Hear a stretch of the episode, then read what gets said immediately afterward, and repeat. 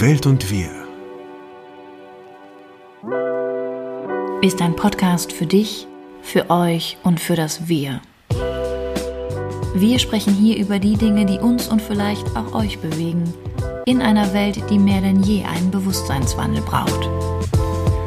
Ja, und genau aus diesen, wie in unserem äh, fröhlichen Jingle genannten Gründen, ähm, wollen wir uns heute gerne zu einer möglichen Veränderung eures Bewusstseins ähm, uns mit dem Thema Sucht beschäftigen.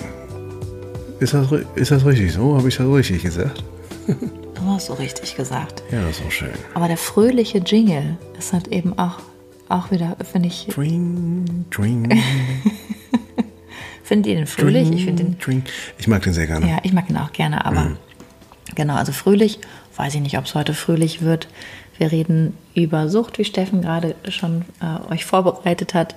Und wenn ihr jetzt hier reinhört und vielleicht sogar auch Angst habt, dass ihr euch selbst auf die Schliche kommen könntet, es könnte durchaus passieren, dass ihr ja das ein, die ein oder andere Gewohnheit nochmal nach dieser Folge anders betrachtet. Ja, und grundsätzlich, äh, so doll kommen wir euch gar nicht auf die Schliche. Also wird nicht dramatisch, weil ähm, wir tatsächlich sagen können, dass wir eine gesamtsüchtige Gesellschaft sind. Ganz genau.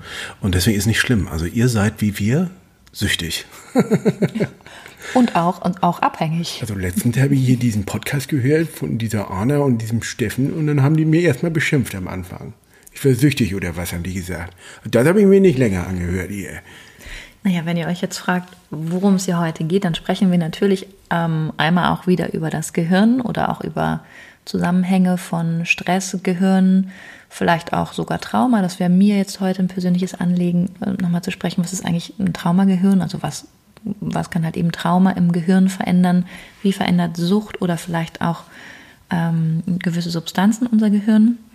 ähm, und auch unsere Empfindungsfähigkeit zur Freude. Und dann wollen wir mit euch heute über die verschiedenen Formen von Sucht sprechen und haben dafür auch ein paar Zahlen mitgebracht. Ähm, äh, leicht streifen wir das Thema Drogen. Wir werden nochmal eine Folge über Drogen machen. Das ist uns auf jeden Fall bei jetzt der Vorbereitung auf diese Folge uns eigentlich ähm, so begegnet. Ne? Das ist einfach nochmal wichtig, wäre eigentlich die einzelnen Substanzen sich anzugucken. Ähm, Ja, und auch mit so ein paar Vorurteilen würden wir gerne aufräumen. Also ähm, zum Beispiel gibt's ja, oder mit Ideen, die wir so über, über Drogen und Drogenkonsum haben, ähm, wenn wir über Dro äh, an Drogensüchtige denken, dann denken wir ja oft an so in so dunklen äh, Ecken, wo irgendwelche völlig fertigen Leute rumsitzen und irgendwo vielleicht äh, ein paar äh, benutzte Nadeln rumliegen. Hm. an Heroinabhängigkeit dann. Ja. Hero Mhm. Heroinabhängigkeit oder äh, ja, ich glaube, das ist eigentlich so landläufig das, das Schlimmste und der größte Abstieg. Und ähm, Ich denke Dann immer an diese Werbung aus den 90er Jahren. sag mal. Ähm, keine Macht den Drogen in so einem, ich glaube, es war lila unterstrichen. Vielleicht erinnert ihr euch noch. In den 90er Jahren, Mitte der 90er Jahren, liefen nämlich so dunkel, äh, dunkle Hoodies durch, äh, durch den Screen und hatten unfassbar riesige Tüten, an denen so gezogen wurde. ja. Das ist doch interessant, ne? Weil es gab eine riesen Kamp also Aufklärungskampagne und ganz, ganz viel wurde halt eben auch Cannabis, auf da Cannabis. denke ich, habe ich sofort den Jingle zu. Insane in the membrane, insane in the brain. Ja, zu Recht. Also weil Mhm. tatsächlich, also unter den illegalen Drogen konsumieren Deutsche, ähm, vor allem erwachsene Deutsche, ich glaube bei 9 Prozent Die der böse Bevölkerung. Einstiegsdroge. Ja, genau, die weiche Droge. Und irgendwie 6,1 Prozent der Jugendlichen, ähm, also ab, gemessen ist es, glaube ich, ab 14. Aber es konsumieren tatsächlich mehr Erwachsene in unserer Gesellschaft Cannabis als Jugendliche und Kinder. Also nur mal um so Real Facts vom Drogenministerium, also ganz weit oben. Es gibt mehr Erwachsene, also ab 18-jährige Members dieser Gesellschaft konsumieren mehr Cannabis als, als halt eben die, die Jugend auf der Straße. Ja, ja und ähm, äh, was ich äh, also abschließend dazu noch sagen wollte, we- welche, welches, äh, was ich vielleicht als Fehlkonzept bezeichnen wollen würde. Ähm, und vor allen Dingen auch, muss ich sagen, habe ich, bevor ich mich jetzt äh, damit aus, so auseinandergesetzt habe, auch wegen dieser Folge, ähm, war ich da ganz ähnlich eigentlich gedanklich ähm, unterwegs und dachte das Gegenteil von, von äh, drogenabhängig zu sein wäre dann clean zu sein halt. Ne? Also erst ist man halt so völlig fertig und kaputt und dann äh, macht man äh, äh, einen Entzug und dann ist man clean. Das ist sozusagen das Gegenteil von drogensüchtig. Und warum aber das Gegenteil von drogensüchtig, so wie ich es jetzt verstanden habe, tatsächlich äh, ist in Verbindung zu sein, das wollen wir dann mhm, auch gerne klären. Auf jeden Fall. Ne, also weil wir nähern uns. Also das Gegenteil mhm. von drogensüchtig ist in Verbindung zu sein. Mhm. Ja. Was sucht, also was, was suchen wir dann mit der Sucht oder der Abhängigkeit? Eben auch auszugleichen. Ne? Und wenn wir uns jetzt die Sucht angucken, das finde ich ein ganz schönes Beispiel und sagen, wir nähern uns mit dem Blick dieser Pathogenese. Ähm, die Pathogenese ist der Blick quasi auf das Pathologische, die Erkrankung, ne, den, den, das Wesen der Krankheit. Es gibt dann ein Äquivalentes gegenübersteht, also ein Antagonist ist die Salutogenese, also die Betrachtung des Gesunden. Wenn wir jetzt eben sehen, wenn wir Sucht als Krankheit betrachten ähm, oder als ein Modell der Betrachtung, dann wird ein Süchtiger halt eben ähm, vor allem so betrachtet und behandelt, dass der größtmö größtmögliche Fokus darauf liegt, die Sucht zu beseitigen. Und das ist halt aber eben nicht das Problem. Das kann ich euch als Traumatherapeutin sagen, dass die Sucht, also die Abhängigkeit, von einer Substanz oder von ja nicht substanzieller Sucht, also wie gewisse Essstörungen oder Kaufsucht oder Spielsucht, ganz sicher ähm, ist da das eher eine symptomatische Betrachtung und Behandlung. Die ist aber nicht zielführend, gerade nicht in unserer süchtigen Gesellschaft. Ja. Genau, also welche Suchtarten gibt es überhaupt? Das ist vielleicht einfach nochmal ein Thema. Hm. Ähm, wo würdest du dich denn als süchtig begreifen, wenn ich das fragen darf? Oh ja, ich bin ganz eindeutig arbeitssüchtig. Ganz eindeutig. also, ja, super. Ja, das ist doch super. Hm. Schön, ja, schön. Also, ich muss es sagen, also ich habe ich hab ja, ähm, wenn, also ich finde es auch nochmal wichtig zu sehen, wir haben gerade, wo wir das Bild hatten von diesen dunklen Ecken, wo irgendwelche äh, Heroinspritzen vielleicht liegen oder ähm, wie uns dann die Antidrogenkampagne in den 90er Jahre weismachen wollte, haltet euch fern von den dunklen Gestalten mit den riesigen Tüten. Ne? Geht da weg, das ist ganz gefährlich. Und ich weiß, als Kind war ich richtig so, oh Gott, das ist gefährlich. Ne? Aber how little do we know, did we know, wie wenig wissen wir, dass, wie gefährlich Alkohol ist. Dazu kommen wir auch nochmal später. Oh ja. ja. Also da hätten wir vielleicht einfach eine Kampagne gebraucht. Und das war wirklich auch abgefahren in unserer Recherche, weil wie schwierig war es denn bitte auch überhaupt äh, diesen Link zu finden. Also es gibt immer so eine ganz äh, starke, zumindest auf den Informationsseiten, eine ganz starke ähm, äh, Abgrenzung. Auf der einen Seite stehen die Drogen und auf der anderen Seite steht Alkohol. Alkohol ist aber eine Droge. Also, wenn man jetzt ganz genau nimmt, und wir wollen nicht päpstlicher als der Papst sein, ist Kaffee auch eine Droge. Aber jetzt mal schon drüber. Aber Alkohol, ähm, jetzt nur mal, wenn man sich die Zahlen anguckt, ist die schädlichste aller Drogen weltweit. Ähm, und da ist es schon radikal, dass es dann aber auf den meisten, in den meisten ähm, wenn wir jetzt über Drogenopfer und Drogentote und sowas in diesen ganzen, ähm, na, wie sagt man, Grafiken? Statistiken? In den, äh, in den Statistiken ist es nicht aufgeführt, sondern äh, in den Statistiken, wenn von Drogen die Rede ist, ähm, sind wir sofort bei Crack, Heroin, also alle, alle äh, Opiate, äh, Amphetamine, Kokain, Crack, äh, ähm, und so Zeugs. Ja. Das heißt, das ist verrückt. Ähm, wie, und natürlich ist es klar, weil der Alkohol halt so unglaublich besonders in der westlichen Welt so in, in unsere Gesellschaft integriert ist seit ewiger Zeit. Und ähm, vor allen Dingen, als man irgendwann im, ich glaube, 15. Jahrhundert oder 16. Jahrhundert dazu übergegangen ist, äh, vom Wasser wegzukommen und ähm, Bier als Getränk einzuführen. Als Nahrung auch, ne? Dann ja, und war, na, und war auch sehr, sehr stark einfach als Getränk betrachtet. Und dann überhaupt dazu, dahin zu kommen, zu sagen, dass das was Schlechtes ist, das hat halt lange gebraucht. Und ähm, in Bayern ist es immer noch ein Nahrungsmittel. Ja, ich meine, es ist aber auch gebunden, denk, dachte ich gerade, auch an gewisse Attribute. Ne? Also der Kerl, der dann seinen Whisky trinkt, James Bond, ne? ähm, das ist natürlich ein Kristallglas, ne? Und dann gibt es halt eben auch eine, eine Aura um Alkohol. Ne? Es gibt dann dieses Glas, es gibt die staubige Kehle von, von ähm, den Cowboys, es gibt dann ähm, also auch ne, dieses, ich nenne das jetzt mal so toxische Männerbild, was halt eben auch durch Alkohol gezeichnet wird, ne? also wo auch Gewalt und Alkohol in Ordnung ist in der ja, Kombination. Ja, aber es gibt natürlich auch im, im weiblichen Zusammenhang gibt es auch viel, ne? dass man sich auf ein Säckchen trifft und dann irgendwie, ich weiß noch, in den, was in den 90ern, als der Prosecco so aufkam? Klar, in den 90 wenn wir zurückgehen in der Geschichte, wir sagen, wann haben Frauen Alkohol wirklich getrunken? Also wie stark war das dann etabliert, würde ich jetzt, also ne, gefährliches Halbwissen, aber sagen, ja gut, Anfang der 20er Jahre. Da haben Frauen ähm, mit einer anderen, ähm, einen anderen Griff gehabt zum Alkohol und auch eine, eine Ebene gehabt, wo es ums Feiern ging und um diese Lebensfreude und halt eben um dieses, ähm, also ich würde aber sagen, sonst war das halt auch ein Luxusgut. Ne? Es war ein Genussgift, das war teuer, es hat halt viel gekostet und genauso wie der Mann dann halt eben das äh, in, in in alten Rollenvorstellungen das Sonntags, größte Stück vom Sonntagsbraten bekommen hat, hat der halt auch den Schluck Alkohol bekommen. Aber ich meine, das ist nochmal interessant, müsste man echt nochmal betrachten. Also wirklich hier gefährliches Halbwissen. Natürlich ist es aber auch ein Verständnis, sehen wir ja auch bei, jetzt wenn wir die 90er Jahre angucken, Prosecco, bis hin halt zu Sex in the City und irgendwelche Cosmopolitans, die getrunken wurden. Ne, wir, finden das überall und es ist immer so ein bisschen savoir vivre, das tolle Leben, ähm, es wird uns verkauft als das Glas Rotwein und wir sind in Frankreich oder in Italien. Also es hat immer eine Verknüpfung mit halt, ne, dieser Lebendigkeit. Wo ist der Deinhard? Ne? Ich wieder mit meinen 90 Das war die einzige Zeit, wo ich Fernsehen geguckt habe, Leute. Deswegen sorry. Ich habe jetzt hier immer nur so diese ganz alten Werbespots. Ähm, aber es ist eben interessant. Googelt ihr Sucht? Ne? Einfach mal stumpf.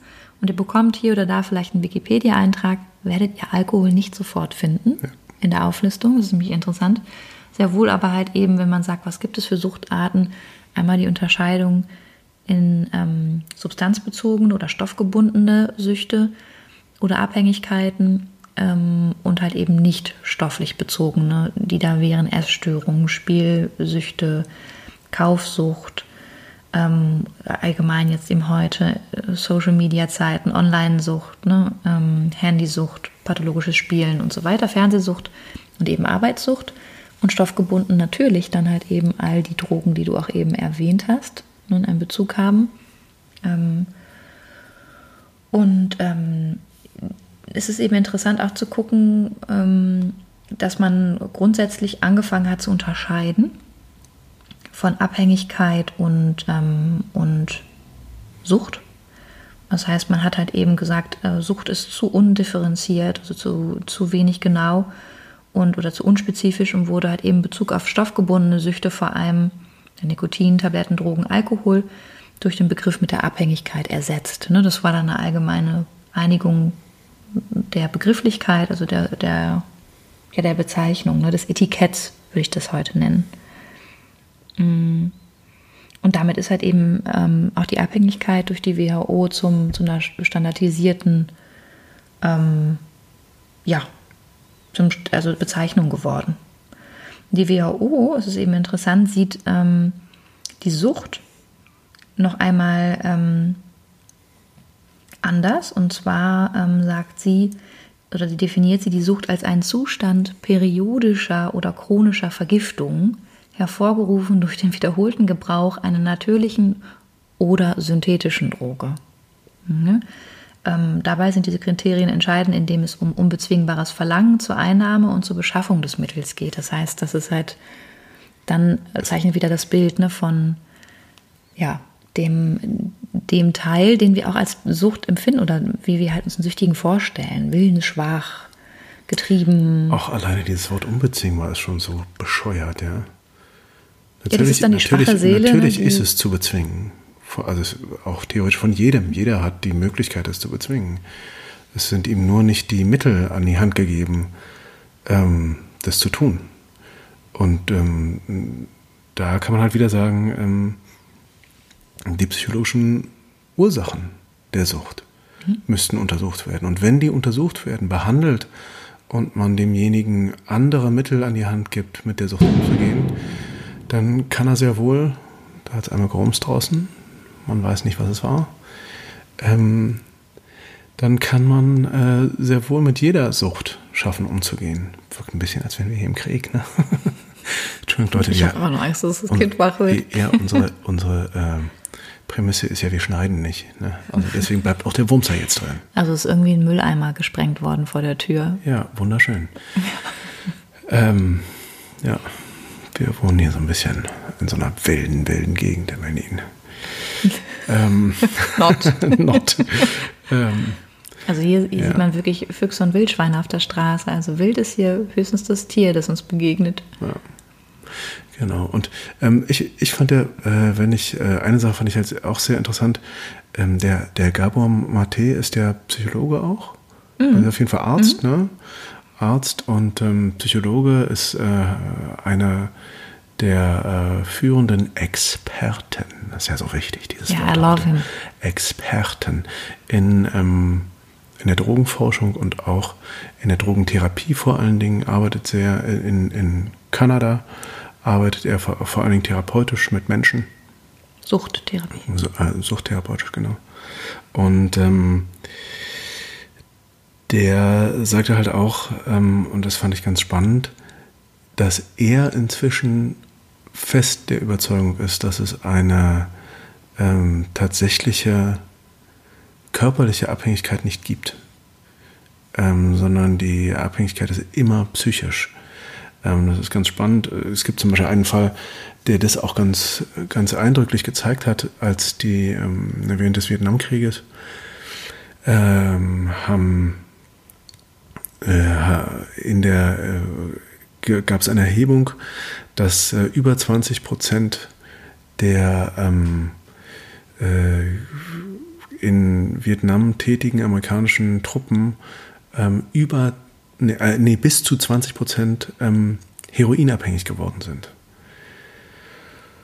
Und ähm, 95 Prozent äh, haben bei der Rückkehr aus Vietnam einfach aufgehört mit den Drogen, also zumindest mit Heroin, und hatten keine Nebenwirkungen. Also das heißt, die hatten auch keine Entzugserscheinungen und das ist wirklich verrückt. Ja, weil eigentlich, also ich, als ich über, ich habe mich immer gefragt, wie kann man den Heroin nehmen? Das braucht man doch nur einmal zu nehmen und dann kann man gar nicht mehr anders, als es, als es weiternehmen zu wollen und oder zu müssen. Eigentlich muss man dann. Ähm, so als würde einen der Teufel beim Schlafittchen packen und, und äh, man wäre dann nur noch so eine willenlose Puppe und das ist eben nicht so. Also, ähm, und äh, das, das finde ich ist eine, auch eine Sache, die wir ganz eindeutig, ähm, äh, also die, die für mich war das eine richtige, ein, ein richtiger, äh, wie sagt man? Äh, Erkenntnis? Ja, eine richtig große Erkenntnis, dass ich dachte, okay, ähm, das gibt es nicht. Und das heißt also, ähm, da komme ich dann halt wieder zurück auf den psychologischen Aspekt und dass es körperliche Abhängigkeit nicht gibt. Ähm, und sehr wohl kann, können Drogen ähm, äh, Entzugserscheinungen machen, bei denen man sagt, dass es sehr, sich sehr notwendig anfühlt, die Droge zu nehmen. Und trotzdem ist es immer eine, etwas Psychisches, was ausgeglichen werden muss. Und das finde ich eine ganz interessante und vor allem, dass die Wurzel eine psychische ist. Also im ähm, Kern, ne, wenn man jetzt sagt, wenn ich da kurz einhaken mhm. darf, ne, bei dieser Studie in den 70er Jahren zeigte man halt eben den Unterschied, und das finde ich halt eben so wichtig, ne, die, den, des Kontexts. Kontext. Kontextes. Kontextes. Des Zusammenhangs ja. zum Beispiel. Also ja. es macht für uns als sinnliche Menschen ähm, ganz, ganz viel aus, und das werdet ihr auch kennen, die immer mal wieder auch gelegentlich Alkohol trinken, wenn ihr ein gewisses Setting kennt, beispielsweise äh, griffig wären jetzt wahrscheinlich so Trendgetränke wie Aperol Spritz oder Hugo oder all das, was jetzt halt eben jeder mal irgendwie so getrunken hat. Ja, bei Männern Whisky, wenn sie zusammenkommen, oder Bier. Ja, Whisky oder Bier. Also das heißt, es gibt einen Kontext oder es gibt eine, ein Thema, wir kommen zusammen, es gibt eine Verköstigung oder so. Es gibt im Vorfeld schon so einen Glow, also so einen, so einen Preload, so ein Aufladen von heute passiert. Heute ist es soweit. Ne? Ähm, und das ist halt dann der Moment, wo wir eben sagen, dass so ein Rauschmittel halt auch eben schon, und das, ich würde das immer so als Aura bezeichnen, gar nicht esoterisch, sondern wie so eine, wie, wie eigentlich so ein, so ein Anfang, der schon früher beginnt, bevor wir eigentlich zusammenkommen mit jemandem, uns vielleicht verabredet haben, wie wir es halt eben häufig in Deutschland oder auch überall auf der Welt tun. Ne, zu sagen, wir treffen uns und es gibt halt so eine leichte Vorfreude, so ein Glimmen schon. Das ist halt schon ein Kontext, wo wir sagen, der gehört mit zu der Suchtbetrachtung. Das heißt, was da ganz, ganz relevant ist, ist das Belohnungszentrum in unserem Gehirn. Ne?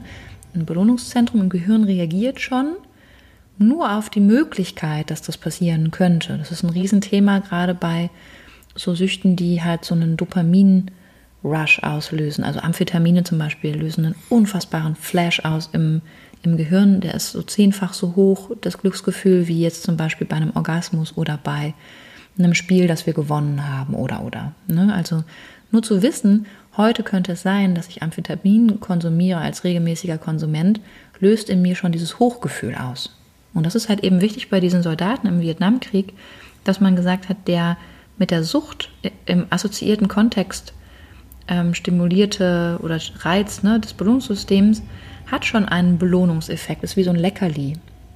Wenn, nehmen wir das halt eben weg, ne, also kommen die nach Hause, haben diese Umgebung nicht mehr, reicht es bei einer Gewohnheit, ähm, haben wir noch nicht betrachtet, ne, wer wird eigentlich süchtig und wer nicht, aus, dass ein Entzug zum Beispiel auch körperlich leichter gelingt. Ja, weil wir von diesem Reiz entfernt sind. Und das ist eben auch wichtig, immer bei einem Entzug zu betrachten und auch bei einer ähm, ja, Anschlusstherapie wirklich auch daran zu arbeiten, dass die Umstände, die suchtfördernd sind oder auch Cravings auslösen, bei Süchtigen immer wieder auch betrachtet werden und eben bewusst bearbeitet. Ne? Was kann mich denn hier reizen? Was ist denn hier die Verführung? Was will ich eigentlich wirklich? Und in dem Moment, wo ein Mensch verbunden ist mit dem, was er wirklich will, also ein Ziel definiert hat, ähm, gibt es halt eben eine andere Wahlmöglichkeiten. Die machen es nicht leichter, aber sie stellen uns zumindest auch eine andere Option zur Aussicht. Und das ist eben ganz wichtig, dass das in einem Suchtkontext bearbeitet wird. Und ich finde halt den Matthias sehr, sehr spannend. Ich, eigentlich finde ich, gehört er zur Allgemeinbildung in unserer süchtigen Gesellschaft, sich wirklich anzugucken, was sind denn Gründe, warum wir ähm, nach einer Beruhigung suchen unseres Nervensystems, nach, einer, nach einem Trost vielleicht auch, nach einem Treat, nach Wärme und Geborgenheit und vor allem das, was uns dann am meisten fehlt, wenn wir süchtig und auch stark abhängig werden, ähm, Verbindung mit uns selbst. Ne? Das heißt, ähm, ja. Ja, ich finde es ganz spannend. Der, der Dr. Gabor Maté hat hat ähm, beschrieben, dass er mit, als er ähm, seine erste Heroinabhängige vor sich hatte ähm, und sie gefragt hat, wie sie es denn angefühlt hat, als sie das erste Mal sich einen Schuss gesetzt hat, hat sie gesagt, es hat sich angefühlt, ähm, als wäre ich ein kleines Baby gewesen, meine Mutter hätte mich in den Arm genommen. Später hat sich dann herausgestellt, dass das genau tatsächlich äh, gegenteilig passiert ist. Also die Mutter hat, äh, hat sie schwerst misshandelt und genau diese Zärtlichkeit, die sie da in dem Moment empfunden hat, ähm, hat sie eben nicht gehabt. Und deswegen war es für sie auch so unglaublich, ein so ein unglaubliches Gefühl, weil das eigentlich ihre ähm, so für den Moment, kurzen Moment ein Ausgleich oder eine vermeintliche so wie ein, wie ein äh, Balsam auf ihre allergrößte psychologische Wunde gewesen ist. Ne? Und da zeigt sich dann ganz eindeutig, hier ist die Wunde, da findet der Ausgleich statt. Und so können wir uns bei allem, wie du gerade meintest, bei allem halt fragen, welcher Ausgleich soll hier gerade stattfinden. Mhm, das finde ich bei der Sucht total wichtig, sich ne, klar zu machen, ähm, das Traumagehirn, das Suchtgehirn können wir fast sagen, bedingen eigentlich einander oder das Traumagehirn bereitet auch halt eben das Suchtgehirn vor. Ne? Das heißt, ähm, worum es hier geht, wenn wir über Sucht sprechen, ganz, ganz häufig geht es hier um Bindungs- oder Entwicklungstraumata. Ne? Das heißt, das, was du gerade beschrieben hast, sind halt eben Erfahrungen, ähm, die wir im Nachhinein postum gar nicht mehr erinnern. Also wir haben halt eben aufgrund auch unserer ja, unseres Wachstums des Gehirns und halt eben der Anlage und Reifung ähm, heute nicht mehr die Möglichkeit, uns konkret zu erinnern, ähm, was genau ein Jahr nach unserem Geburtstag gewesen ist. Ne? Wir haben keinen chronologischen Zugriff. Sehr wohl haben wir aber eine Form der Erinnerung, und das finde ich immer wieder spannend im, im Rahmen der Hypnosetherapie oder Traumatherapie, wo wir ähm, oder wo ihr davon ausgehen könnt, dass über 80 Prozent von den Erfahrungen oder vielleicht sogar mehr, vielleicht sind sogar 85 oder 90 Prozent, ähm, wirklich unbewusst internalisiert, also verinnerlicht sind oder sogar auch körperlich erinnert sind. Das heißt, es sind Umgebungsgeräusche, es sind ähm, Gefühle, es sind ähm, ähm, Bedürfnisse, Sehnsüchte und halt eben auch ne, die Erfahrung von Frustration oder Resignation, die wir erlebt haben, als wir hilflos, wehrlos waren, nicht wussten, wie wir uns organisieren sollten, wir keine eigenen Möglichkeiten hatten, uns vielleicht auch von einer Gefahrenquelle wegzubewegen, wir nicht gehört wurden.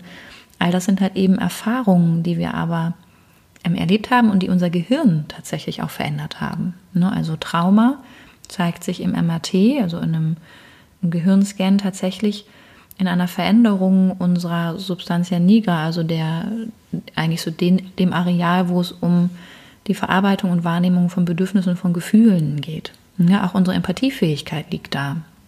Das heißt, ein süchtiger, süchtiger Mensch, wie zum Beispiel ein stark heroinabhängiger Mensch, wird hier im MRT eine Veränderung haben. Opiatabhängige Mütter, laut Studie, sind weniger empathisch. Also es wird ganz, ganz viel diskutiert, inwiefern stark drogenabhängige Mütter halt tatsächlich auch Fürsorge leisten können im Rahmen ihrer Sucht. Ne? Da wird immer wieder auch abgewogen, wie weit können Eltern begleitet werden und wie weit kann man das überhaupt Kindern zumuten. Und das möchte ich gar nicht jetzt in dem Rahmen diskutieren, ne? aber erstmal nur zu sehen, es gibt tatsächlich organisch Veränderungen, ne, die wir halt ähm, aber eben auch beim Trauma feststellen können. Das heißt, ähm, Trauma oder auch eben Sucht kann dazu sorgen, auch für sorgen, auch bei Bindungstraumata, dass das, was wir in den ersten fünf oder sechs Lebensjahren erlebt haben, etwas ist, was wir für uns als zu uns gehörig abgespeichert haben. Das heißt, haben wir Gewalt erlebt oder ein unempathisches, wenig verbundenes, wenig fürsorgliches, bezogenes Elternhaus bedeutet immer auch, dass wir darauf Rückschlüsse für uns persönlich ziehen. Das heißt, wir lernen auch nicht den Umgang, die Beruhigung mit uns selbst durch unsere Gefühle. Das heißt, wir müssen auf der Grundlage dieser traumatischen Erlebnisse von Hilflosigkeit, von Ohnmacht oder auch Gewalt, der wir ausgesetzt waren, hilflos lernen, in irgendeiner Form immer wieder uns zu beruhigen. Wir schaffen das als Kind durch Dissoziation, also wir trennen uns von unserem Gefühl. Wir werden aber immer wieder versuchen, mit diesem Gefühl irgendwie in Kontakt zu kommen. Können wir aber oft nicht, wenn wir traumatisiert worden. Wir haben Angst vor den Erinnerungen. Wir haben Angst vor den Gefühlen, die dann eben aufkommen. Und so entsteht halt eben oft auch ja die Basis für eine manifeste Sucht, Möglichkeit, eine Anlage. Und so können wir vielleicht auch erklären, wie es passieren kann, dass es Menschen gibt, die eher süchtig werden und Menschen, die halt eben weniger süchtig sind. Das heißt, da gibt es den Unterschied auch nochmal. Ne? Bei der Gewohnheit reicht es aus, eine Entscheidung äh, zu treffen und zu sagen, ich lege die ab und ich entferne mich vielleicht auch von einem Umfeld, das diese Gewohnheit bedingt hat, wie sie Vietnam, ne? also extreme Situation innerhalb von einem Kriegsgeschehen. Ähm, und ähm, ich habe halt ähm, mein Belohnungssystem, dem entziehe ich halt eben quasi diesen Stimulus. Und was dann halt eben, wenn die Belohnung dann ausbleibt, dann wird sogar bei einer äh, einem normregulierten System das Belohnungssystem an der Stelle gehemmt. Das heißt, es wird gelernt, die Motivation geht nicht mehr in die Richtung, das ist irgendwie nicht gut, okay, dann gucken wir eben weiter. Bei der Sucht ist dieses Signal so stark, diese Substanz wie in dem Fall von Vietnam Heroin haben zu wollen und diesen, diesen starken Kontext halt eben auch aufgreifend mit dem Unbewussten, ne, der nicht bewusst erinnerten Erfahrungen von ich möchte geborgen sein, ich möchte Schutz erfahren, ich möchte mich mit mir verbunden fühlen. Und so wird dann halt eben wieder die Motivation, die Gier und die Gewohnheit der Droge ähm, einsetzen und halt eben auch dafür sorgen, ähm, weil Gewohnheiten, nämlich Signaturen, also wie, wie, ja eigentlich wie eine Unterschrift in unserem, in unserem Gehirn hinterlassen, ähm, können, werden wir dann die Dinge auch tun. Wir greifen dann zu der Zigarettenschachtel und ziehen die Zigarette raus und zünden uns die an. Einfach, wir denken da gar nicht mehr drüber nach, sondern ein Teil von uns, ein direkter, es geht los, Fahrt, ist dann sofort aktiv. Wir gehen sofort ans Telefon, wählen die Nummer vom Dealer, wir wir sind sofort dabei, unsere alten Gewohnheiten aufflammen zu lassen. Wir haben dann auch gefühlt nicht mehr die Wahl. Ne, und dazu würde ich gerne noch mal später ein bisschen was erzählen, was ist sehr, sehr spannend, was, warum das passiert und was da Basalganglien denn sind und so.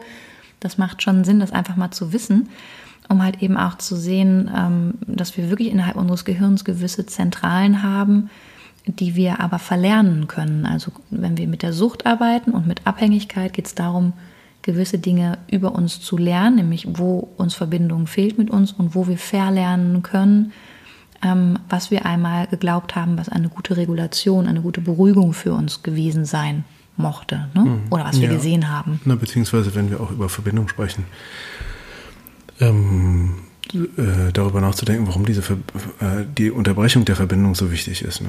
Also wie im Falle von, wenn wir jetzt Vietnam betrachten, wenn du halt die größten Grausamkeiten die ganze Zeit erlebst, ist es ja total verständlich, dass man sagt, okay, wenn ich da jetzt was habe, was, äh, wo ich irgendwie, weil ich, also wenn ich jetzt dahin gehen müsste, ähm, eine Verbindung zu mir selbst an der Stelle aufzunehmen, wo ich ja gerade mein hässlichstes, schlimmstes, brutalstes äh, Ich ähm, hier in die Welt bringe, dann will man dem natürlich ausweichen. Ist ja total, total verständlich und klar.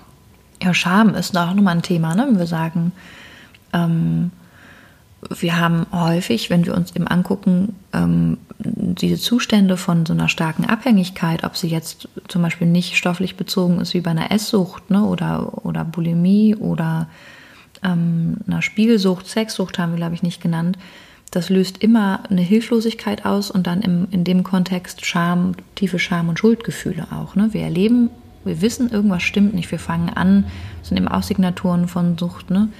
Ähm, zu lügen im Kontext von dem, was wir da eigentlich tun. Wir fangen an, ähm, gewisse alltägliche Dinge, die wir eigentlich sonst immer für uns organisieren konnten, nicht mehr organisieren zu können.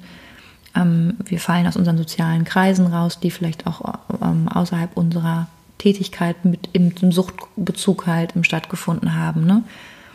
Und ähm, ich glaube, was gesellschaftlich fehlt, also wenn ich jetzt wirklich an diese Drogenkampagne der 90er Jahre denke, wo überhaupt nicht über Alkohol gesprochen wurde, aber über Cannabis, wirklich zu sagen, wir sollten gerade also über transgenerationales Trauma, also welche Traumata haben wir gesamtgesellschaftlich hier mit unserer Geschichte in Deutschland noch nicht angefasst und aufgearbeitet. Ähm, deswegen sollten wir eigentlich da viel, viel stärker nochmal aufklären und auch differenzierter als jetzt nur rein faktisch geschichtlich und halt eben auch Suchtbetroffene sollten noch stärker die Zusammenhänge von Motiven zur Sucht als Beruhigungsmöglichkeit und unser nervliches Menschensystem, sollten wir Aufklärung leisten, sagen, mhm.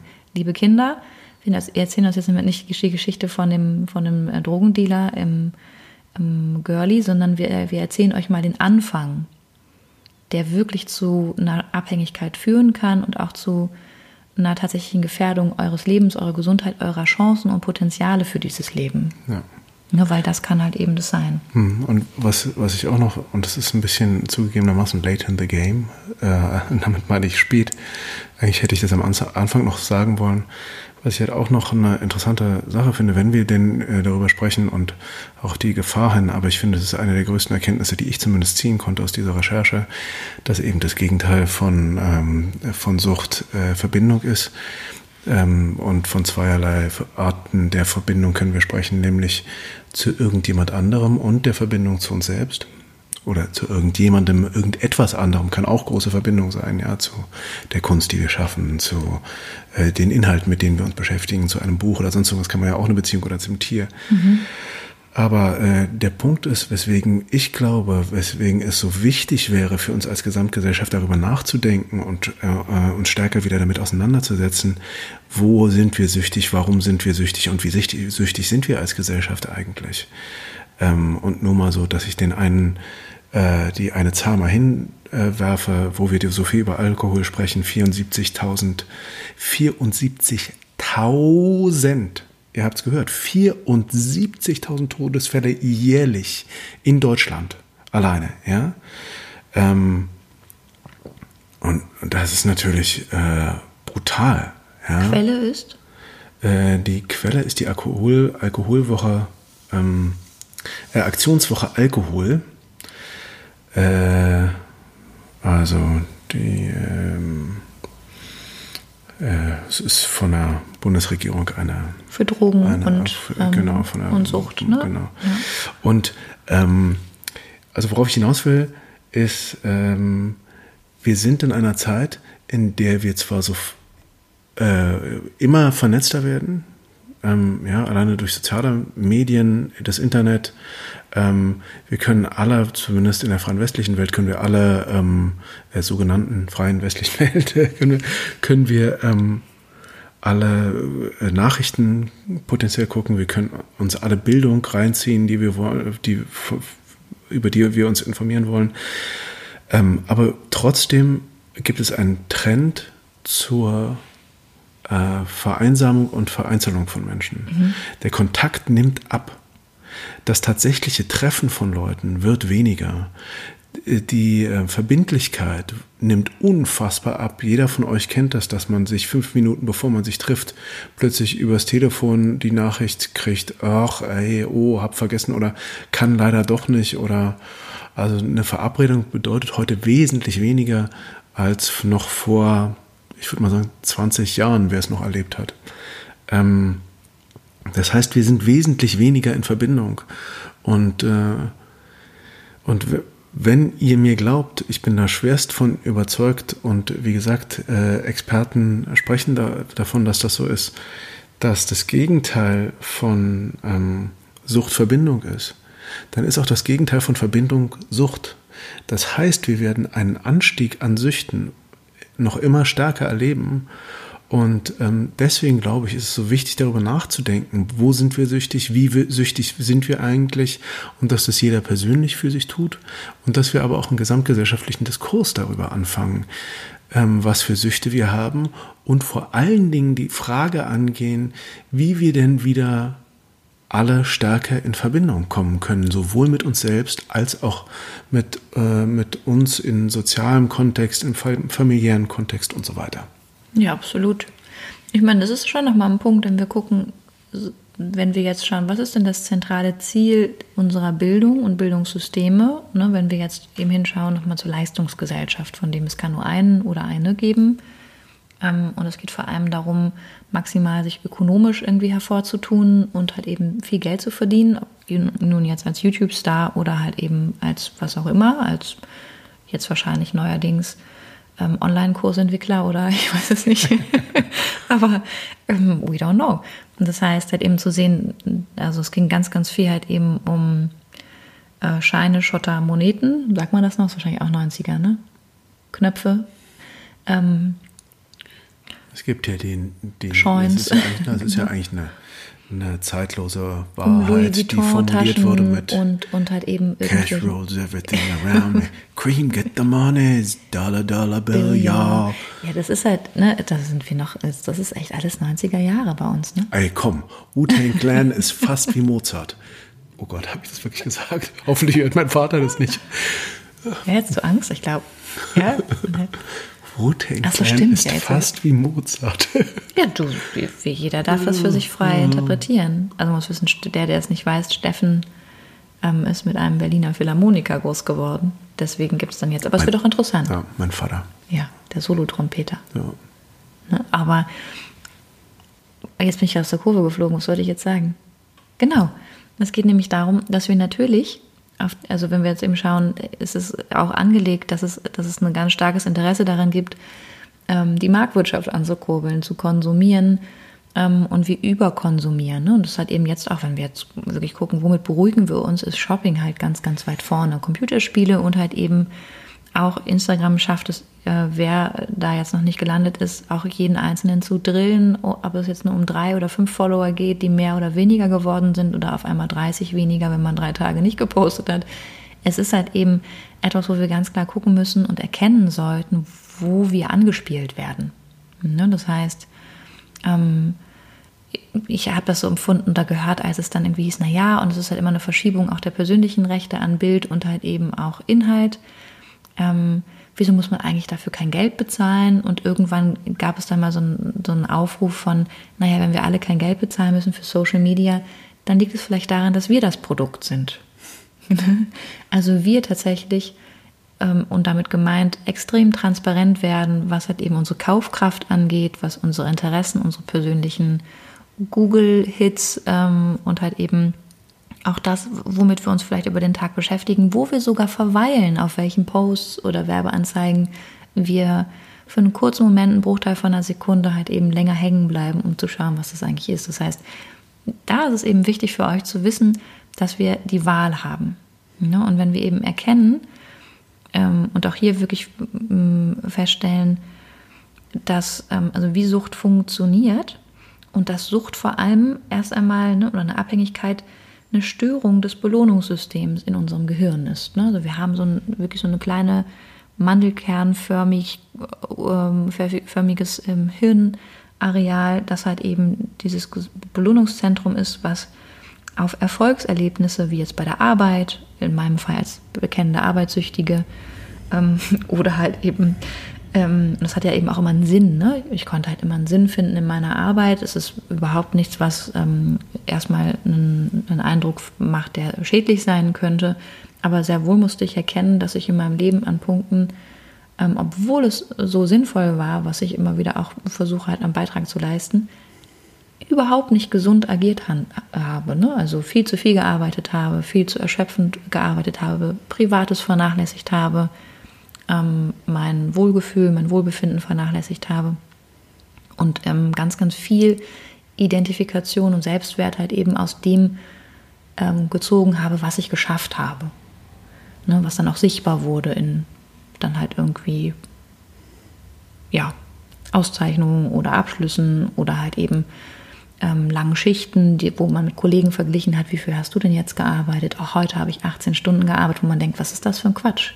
Aber das hat halt auch einen Suchtcharakter gehabt. Ne? Ähm, und hier halt eben für sich zu sehen, ähm, Drogen oder halt eben auch nicht substanzbezogene äh, Abhängigkeiten setzen genau und direkt im Gehirn an und führen dort halt eben zu einer Steigerung dieser Dopaminausschüttung. Also wie so eine, könnt ihr euch das vorstellen, wie so eine Schwemme. Ne? Das Gehirn wird geflutet und dieser Nucleus accumbens, ne, das Belohnungszentrum, ähm, bestimmt halt dann eben ähm, in der Perspektive theoretisch später auch, ob wir eine Handlung, die so ein, ein unglaublichen, eine unglaubliche Ausschüttung von Dopamin ähm, das ist ein Gehirnareal, der Nucleus accumbens. Ja, das habe ich gerade eben erklärt. Ich glaube, du hast nicht zugehört, ne? Doch, habe ich. Hast du geträumt? Nee, habe ich nicht nee. geträumt. Das ist das Belohnungszentrum. Ja, Belohnungszentrum hast du ne? gesagt, aber ich wusste genau. nicht, wo das ist. Im Gehirn, ja? Ja. ja, also falls ihr euch fragt, wo das liegt, es liegt im Gehirn. Es liegt sogar, also im, im, ja. im Mittelhirn. Das macht aber auch nichts. Also es ist halt die Frage, wer das jetzt hier interessant findet, wo es genau liegt. Vielleicht machen wir noch eine Folge über das Gehirn. Ich würde es toll finden. Ich glaube, ein ganz großer Teil wird es zum Einschlafen benutzen, wahrscheinlich die Folge. Aber ähm, hier, ne, der Nucleus accumbens, ähm, der Teil, ähm, wo halt eben entschieden wird, wird eine Handlung nochmal ausgeführt. Ich komme ja richtig in Tüdel mit dir. Und äh, ob das jetzt, jetzt zur Gewohnheit wird oder nicht, heißt halt eben hier, ähm, es wird halt dann im Rahmen der, des, des, der Kontexte und auch der Befriedigung entschieden und priorisiert, wird diese Handlung jetzt zur Sucht oder nicht. Jetzt weiß ich nicht, ob das jetzt klar war. Ich habe jetzt irgendwie mich total verhaspelt. Naja, auf jeden Fall Substanzmissbrauch. Doch, ich finde schon. Ja? Ja. Okay. Ne, ist halt erstmal eine Möglichkeit, also etwas zuzuführen oder halt eben auch etwas zu tun, ähm, was unglaublich viel Dopamin in mir auslöst, ähm, bedeutet etwas, nämlich einen ganz, ganz starken Reiz. Und dieser Reiz hält halt eben auch ungute negative Gefühle in Schach. Ne? Und es kann halt eben Social Media sein, dass wir 50 Mal am Tag, ich war neulich so geschockt, da gab es irgendwie Werte von, wie oft checkt ein Mensch am Tag sein Instagram-Profil. Ich, ich bekomme da überhaupt nicht ran, aber es war irgendwie so was Absurdes wie 25 Mal oder sogar mehr, 40 Mal. Und ich dachte, what? Wirklich? Also sich halt auch klar zu machen, bei der Sucht geht es immer darum, wenn wir anfangen, bewusst zu beobachten, was unsere Motive sind hinter den Dingen, die wir tun wollen. Ne? Wo wir dann zum Alkohol greifen, obwohl wir vielleicht alleine sind, wo wir spüren, dass wir einen gewissen Druck haben oder Drang, halt eben dieses Gefühl zu verändern, das wir gerade empfinden und denken, jetzt will ich eine Zigarette rauchen oder einen Whisky trinken, sich klar zu machen, was war denn der Impuls, was war denn vorher los und ähm, wann Alkohol zum Beispiel jetzt als, als griffiges Beispiel auch gefährlich werden könnte. Dazu kommen wir gleich auch nochmal, weil wir ja. haben für euch so ein paar Kriterien mitgebracht. Ja, und ich meine, natürlich ist es das Schwierige auch mit dieser, äh, mit dieser äh, belohnenden Ausschüttung von Dopamin oder was auch immer für Stoffe man mhm. da äh, jetzt äh, vom Körper geliefert bekommt, dass natürlich die Dosis immer erhöht werden muss. Genau. Das ist die, das ist die große Schwierigkeit. Und dadurch, dadurch steigt halt dann ähm, immer, also muss man immer irgendwie äh, mehr machen. Das ist halt das Dumme an, an der Sucht. Ne? Mhm. Ähm, ja, es geht also vor allem, was, wenn wir sagen, je mehr wir in eine Sucht einsteigen, desto mehr kommen wir uns, obwohl wir uns eigentlich nach Verbindungen sehen, selbst abhanden. Ne? Das ist ein ganz, ganz großes Thema. Und wenn halt dann ähm, diese, diese Abwesenheit von uns selbst, wir das immer wieder empfinden, versuchen wir natürlich auch hier wieder einen Weg zu finden, das zu vermeiden, das Gefühl. Ne? Und eine große Schwierigkeit ist halt eben der Weg zurück in diese eigene Selbstwahrnehmung, Selbstregulation, ne? Beruhigung, die Akzeptanz, mein Selbstvertrauen, mich hier annehmen zu können. Das geht halt eben verloren, weil wir feststellen, dass wir ähm, auch aufgrund von, wenn wir dann auch hier ähm, einen Entzug feststellen, auch bei einer nicht substanzbezogenen Sucht, wie zum Beispiel bei einer, bei einer Essstörung, wir bekommen einen Druck ab irgendeinem gewissen Punkt, wo wir es nicht wiederholen. Ja, das heißt, ähm, wir vergessen dabei eigentlich auch, wo wir wieder ein, Gefühl außerhalb dieses Alarm, dieser Alarmbereitschaft, dieser permanenten Anspannung oder dieser, man nennt das in der Psychotherapie halt eben auch so eine Hyperwachsamkeit, eine Hypervigilanz, ne? Ein, unser Neurovegetativum, also unser unwillkürliches Nervensystem, was so ähm, ja über den Vagusnerv eigentlich stimuliert, stabilisiert wird, kommt nicht mehr zur Ruhe. Und wir kommen aus dieser Daueranspannung nicht heraus. Wir schlafen schlecht, ne? wir essen weniger oder halt eben mehr. Ähm, und das heißt halt eben auch, hier sind wir wieder bei dieser Scham und Schuld. Wir erfahren halt eben auch Verluste im Rahmen von Sucht. Ne? Wir isolieren uns stärker, weil wir halt eben so überreizt sind. Wir sind schneller überfordert.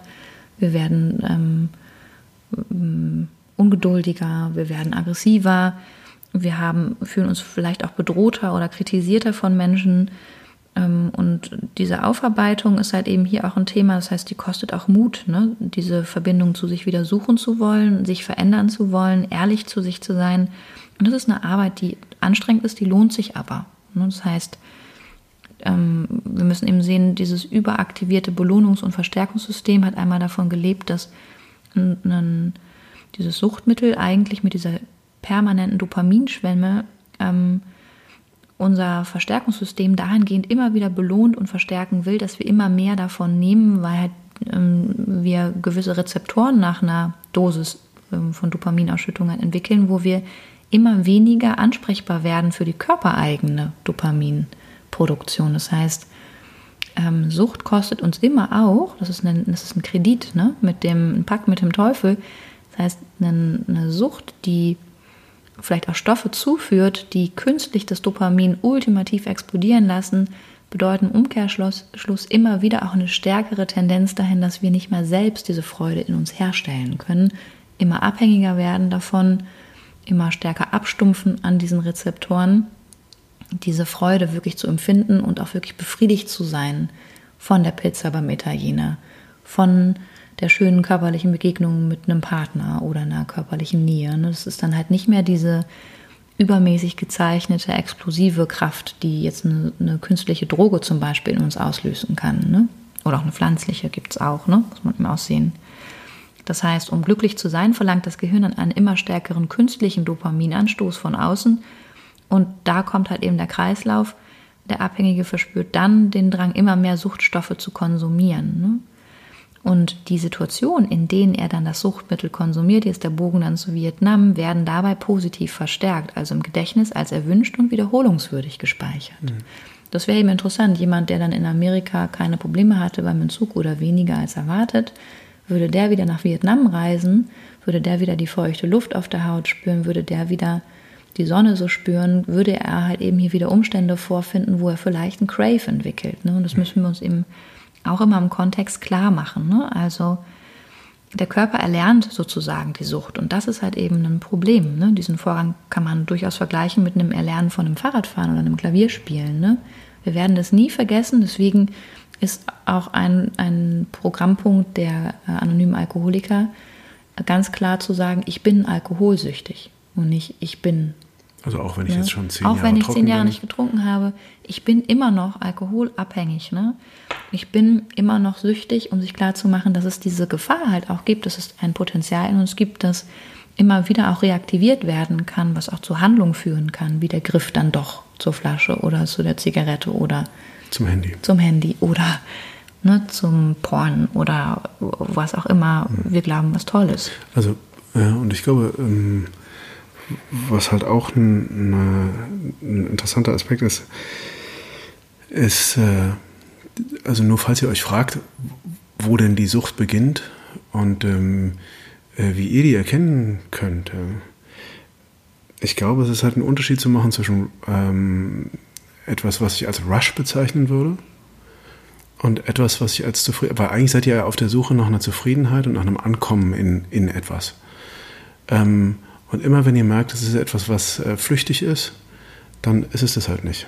Ja, dann ist es kein Ankommen, dann ist es kein Ankommen bei euch selbst und dann ist es auch nie, also Sucht erzeugt keine Befriedigung, sondern immer nur kurzfristige Befriedigung. Das ist aber keine, also oder äh, dann muss ich das korrigieren, äh, äh, schafft kurzfristige Befriedigung, aber niemals langfristige Befriedigung. Das heißt, es gibt immer einen kleinen Kick und der muss dann immer wiederholt werden. Und das ist halt auch dann am Ende des Tages der ganze Scheiß bei der, bei der Sucht. Ja, wenn wir eben gucken, was, sind, was haben alle Suchtprozesse gemeinsam. Ne? Das wird halt, also Sucht ist grundsätzlich sehr, sehr gut erforscht. Interessanterweise die Alkoholsucht weniger, weniger umfangreich, beziehungsweise sehr einseitig, sagen wir es so. Sie ist sehr umfangreich, aber sehr einseitig erforscht.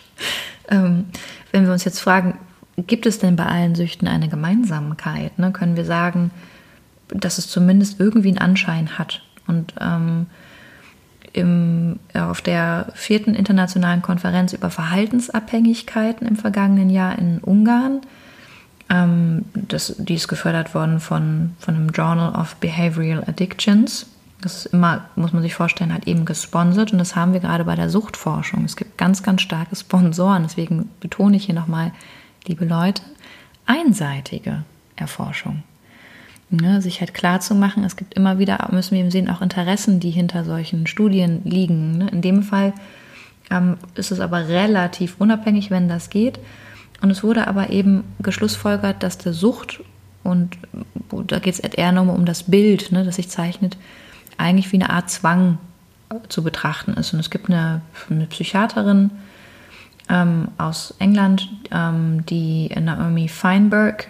Und sie hat halt eben, ähm, arbeitet halt eben an der ähm, University of Foundation Trust in Hertfordshire, ähm, Great Britain, immer wieder auch an diesen Störungen oder dieser Zwangsstörungsbetrachtung, die halt eben eine Sucht mitbringen. Das heißt, sie geht halt eben hier vom Gehirn aus. Das ist ein ganz, ganz anderer Ansatz als Gabor Mate und das ist auch ein Ansatz, den ich jetzt nicht so unterschreiben würde. Ich will euch aber nur einfach der Fairness halber das Gegenbeispiel auch nochmal vor, also hier zeigen. Ne?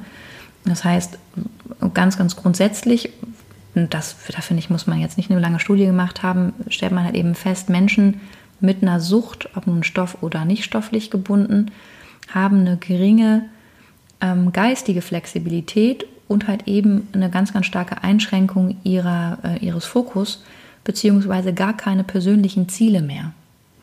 Das ist aber interessant, weil wir jetzt versuchen, seit halt eben wirklich sehr, sehr langer Zeit Sucht zu behandeln und ähm, ich glaube, dass das halt wirklich reformierungsbedürftig ist.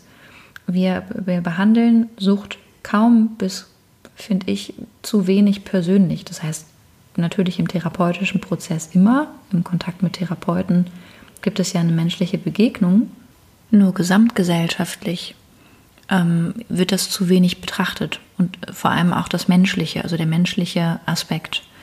Und wir können halt eben Sucht auch nicht so fragment fragmentarisch betrachten und sagen, naja, Sucht äh, findet irgendwie im Gehirn statt und es gibt da irgendwie eine Störung mit dem Be Belohnungssystem und auf Dauer verändern halt eben Suchtreize unsere Gehirnstruktur und auch ausgelebte Sucht verändert halt eben unsere Art zu denken.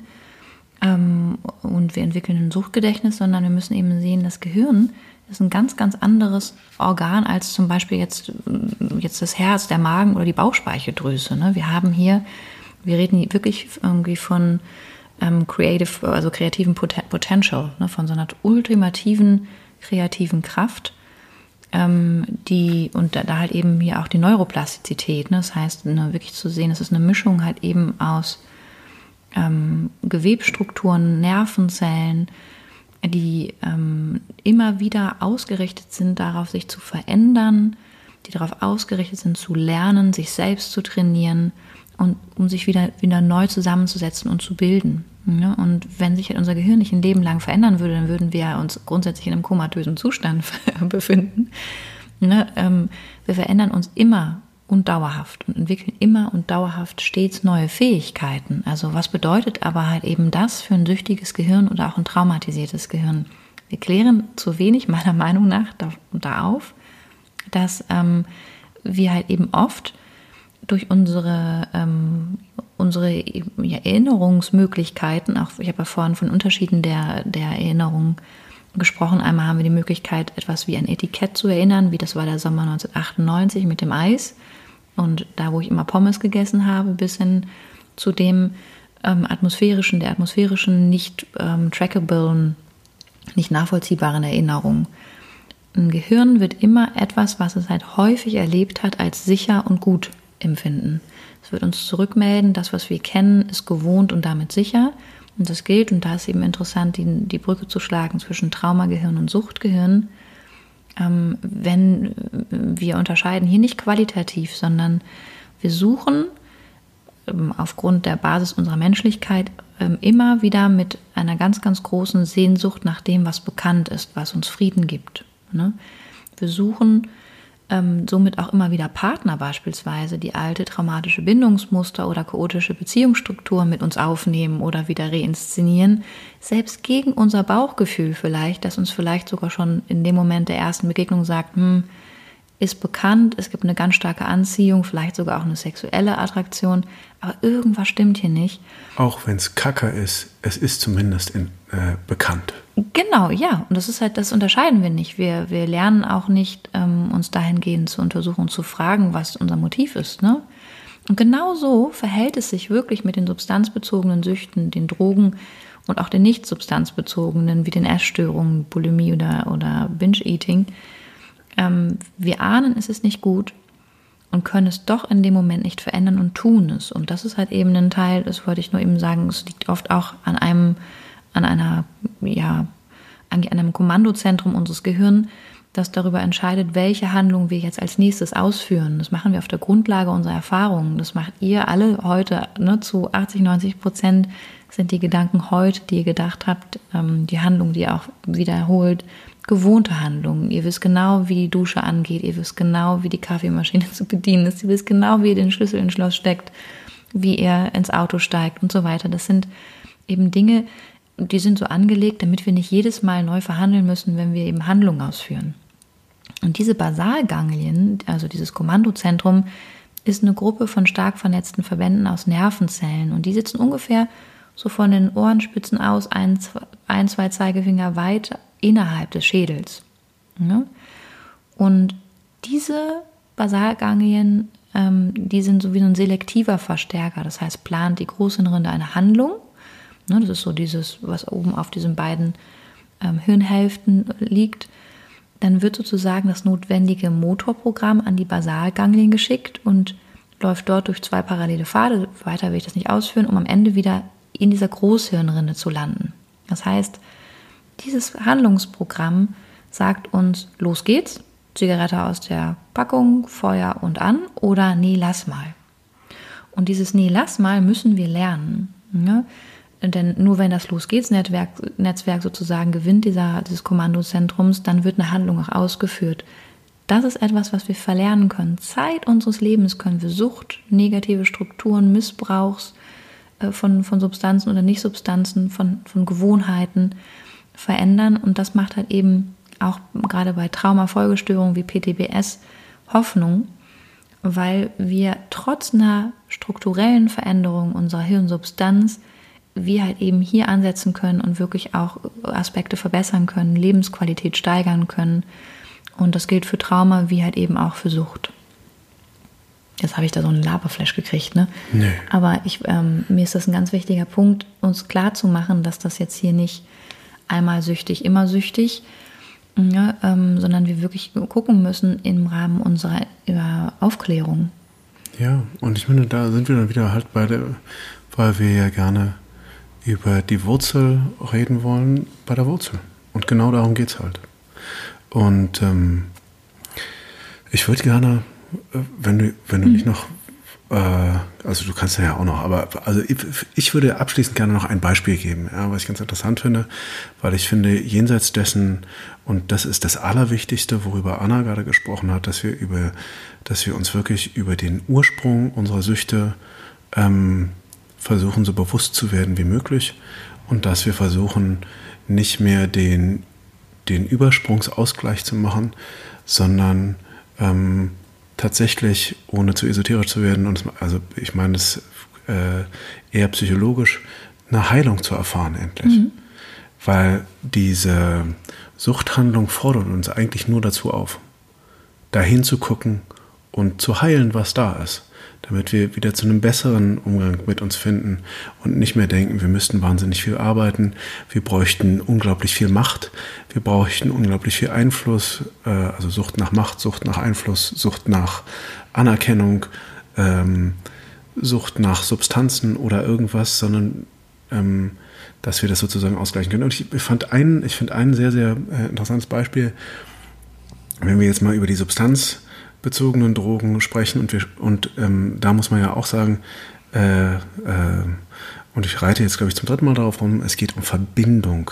Ja?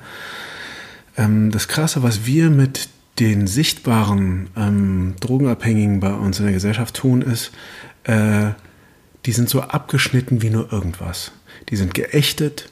Ja, das sind halt diese Leute, wie können die nur und die leben da irgendwie vielleicht noch auf der Straße und ähm, haben äh, eine wesentlich schlechtere Hygiene, sodass wir denken so, oh, der, ich möchte mit denen eigentlich gar nichts zu tun haben und ich möchte mit denen auch überhaupt nicht in Kontakt sein.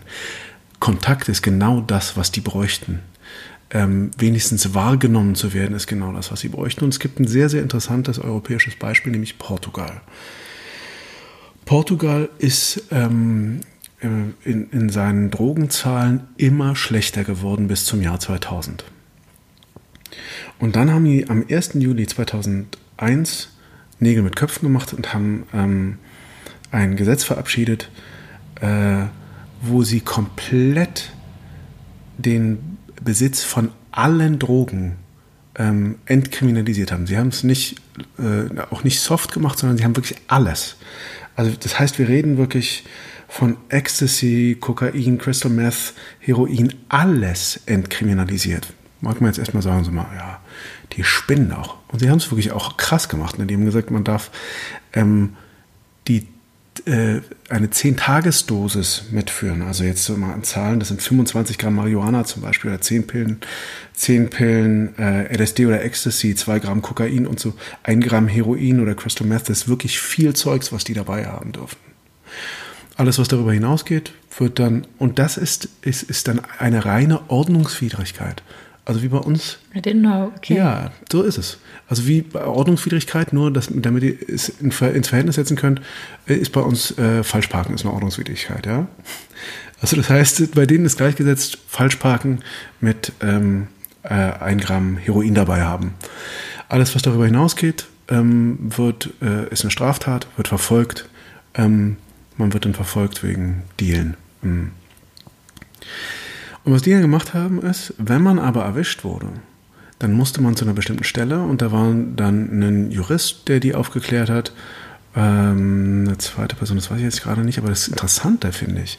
Es war vor allen Dingen äh, ein Mensch aus dem Sozialwesen da, der mit denen lange Gespräche geführt hat über, wo sie herkommen, wie es ihnen geht, was sie brauchen. Die haben sich sehr um die Leute gekümmert, sie haben ihnen sehr starke Angebote gemacht und sie haben extreme Programme angefangen aufzubauen, ähm, die Leute wieder einzugliedern. Weil, wovon man mal ausgehen kann, jemand, der st stark drogenabhängig ist, fällt einfach aus dem Raster. Ja. Und der fällt aus dieser Gesellschaft raus.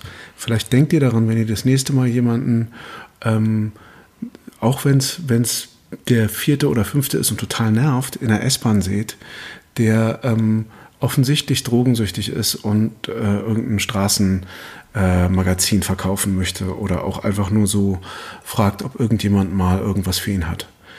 Diese Leute wollen Verbindung. Guckt die wenigstens an, schenkt ihnen, wenn ihr ihnen kein Geld geben wollt und nichts zu essen habt, was ihr ihnen geben wollt, und schenkt ihnen Lächeln oder, oder zeigt ihnen wenigstens, dass ihr sie seht, weil die wollen Verbindung eigentlich.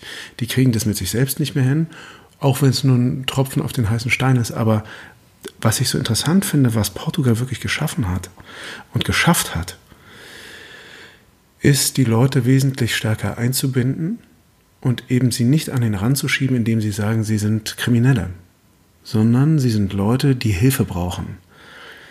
Die äh, Drogenkriminalität ist extrem zurückgegangen in Portugal. Extrem.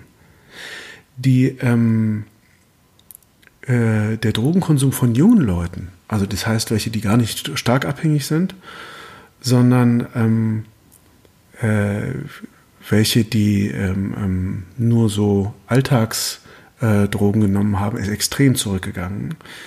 Ähm, und es sind weitaus mehr Leute ähm, am Leben geblieben. Also wesentlich weniger Drogentote hat es am Ende gegeben.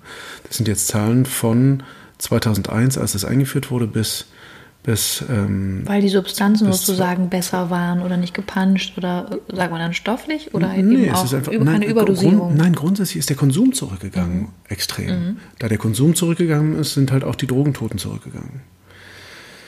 Ähm, und natürlich auch, ist das auch ein Fakt. Also das heißt, ähm, auch sowas wie ähm, HIV ist zurückgegangen, AIDS ist zurückgegangen. Ähm, und das auch äh, massiv. Ne?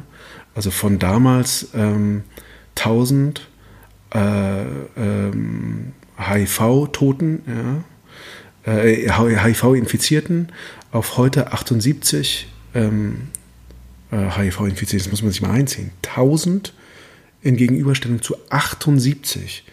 Das ist wirklich eine enorme Zahl. Mhm. Und bei AIDS sieht es dann ganz ähnlich aus. Ja. Und, ähm, Weil halt kein, kein Needle-Sharing und, und ähm, auch. Genau. Ja, das genau. ist dann nochmal genau. natürlich genau. sinnvoll. Ne? Also ja. natürlich. Und, mhm. und, das heißt ganz grundsätzlich, warum ich dieses Beispiel am Schluss nennen möchte, ist, ähm, wir müssen andere Umgänge mit Süchten finden. Wir müssen mit den, mit den offensichtlichen Süchten, äh, also da rede ich jetzt von Opiaten und Heroin und solchen Dingen, ähm, da müssen wir einen anderen Umgang mit finden. Wir müssen eher immer an Verbindung, immer wenn wir über Sucht sprechen, müssen wir über Verbindung sprechen.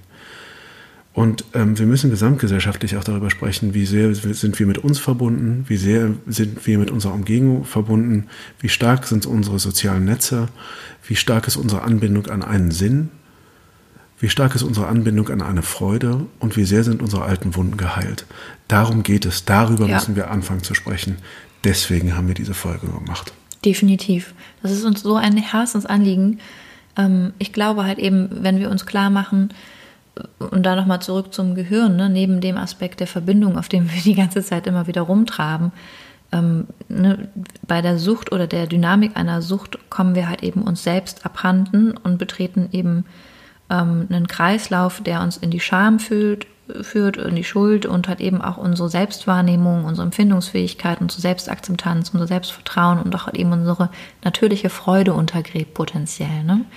Im Gehirn müssen wir eben sehen, die Regulation unserer kognitiven Prozesse, also unserer Lernen, unseres Lernens, wird verändert. Das ist ganz logisch. Ne? Das heißt, wir sind sehr, sehr stark fokussiert ähm, auf halt eben Sucht und Suchterfüllung und ähm, das klare Denken und das Entscheidungstre Entscheidungen treffen fällt halt eben rein hirnorganisch runter. Und das ist ein Punkt, an dem wir ansetzen sollten, wenn es um die, den Weg aus dem Kreislauf der Sucht geht ob es nun auch emotionale Abhängigkeiten, Co-Abhängigkeiten zum Beispiel in unguten Beziehungsstrukturen sind. Es ist wirklich etwas, wo ich Erfahrung gemacht habe in, in, der Anschlusstherapie und der Begleitung aus der Sucht heraus. Ich habe das relativ wenig gemacht. Ich bin ja auch keine Expertin. Ich habe das eben gemacht weil es Patienten waren, die auf persönliche Empfehlungen kamen, die ich eben in dem Kontext gut beraten konnte, weil auch viel Trauma bearbeitet werden musste. Ne? Das heißt, ich kenne mich mit auch einer, also dem Anschluss nach einem Entzug aus, kann aber sagen, die Basis dieser Arbeit ist das Schulen der Aufmerksamkeit, des, auf diese Entscheidungen, auf ähm, eine ganz, ganz klare, einen Fokus auf Perspektive, auf ähm, realistische Ziele, auf Wünsche, auf Bedürfnisse und halt eben auch das Arbeit, die Arbeit an den Grenzen, an den persönlichen Grenzen, den Abgrenzungsmöglichkeiten und auch dem Erkennen, an welchen Stellen es halt eben Verletzungen in der Verbindung gab. Frühkindlich, aber halt eben auch später in Beziehungen. Ne? Und ähm, es ist eben häufig so, dass wenn wir aus einer frühkindlichen Bindungsverletzung kommen, wir oft ja nichts anderes kennen und ihr habt eben heute hier gelernt, was dann eben geschieht, dass wir immer wieder auch Modelle suchen, die uns bekannt erscheinen, auch wenn sie für uns unsicher sind. Ähm, aber halt eben die Gewohnheit uns halt hier ähm, ja eigentlich ad absurdum führt. So suchen wir uns immer wieder auch ähm, Umstände, die uns halt dann nicht in die Stabilität und Sicherheit bringen. Das heißt, auch hier für euch in dem Ansatz solltet ihr mal checken wollen bei der bei der eigentlichen Pandemie, wenn es um die Süchte geht, ne, bei so vielen Todesfällen, über 74.000 im Jahr und ich glaube bei aktiv 1,6 Millionen alkoholkranken Menschen hier in der Bundesrepublik Deutschland, checkt auch doch mal euer, euer Alkoholprofil auf drug, drugcom.de also drugcom.de. Ich finde, die machen das ganz gut, weil man ein Gefühl bekommt davon, ab wann ist eigentlich der Alkoholkonsum schwierig. Und ich war damals, als ich noch Alkohol immer mal wieder gelegentlich getrunken habe, überrascht, dass tatsächlich mein Alkoholkonsum schon als schädlich eingestuft wurde. Und ich bin wirklich keine, keine Schnapsdrossel gewesen, muss ich sagen. Also ich habe moderat immer mal wieder Alkohol getrunken und war aber überrascht, dass es durchaus halt eben ähm, ähm, so bewertet wurde. Das heißt, hier eben auch zu sehen, ähm, ähm, ne, wir brauchen unabhängige Stellen auch nochmal die Sucht anders betrachten wollen.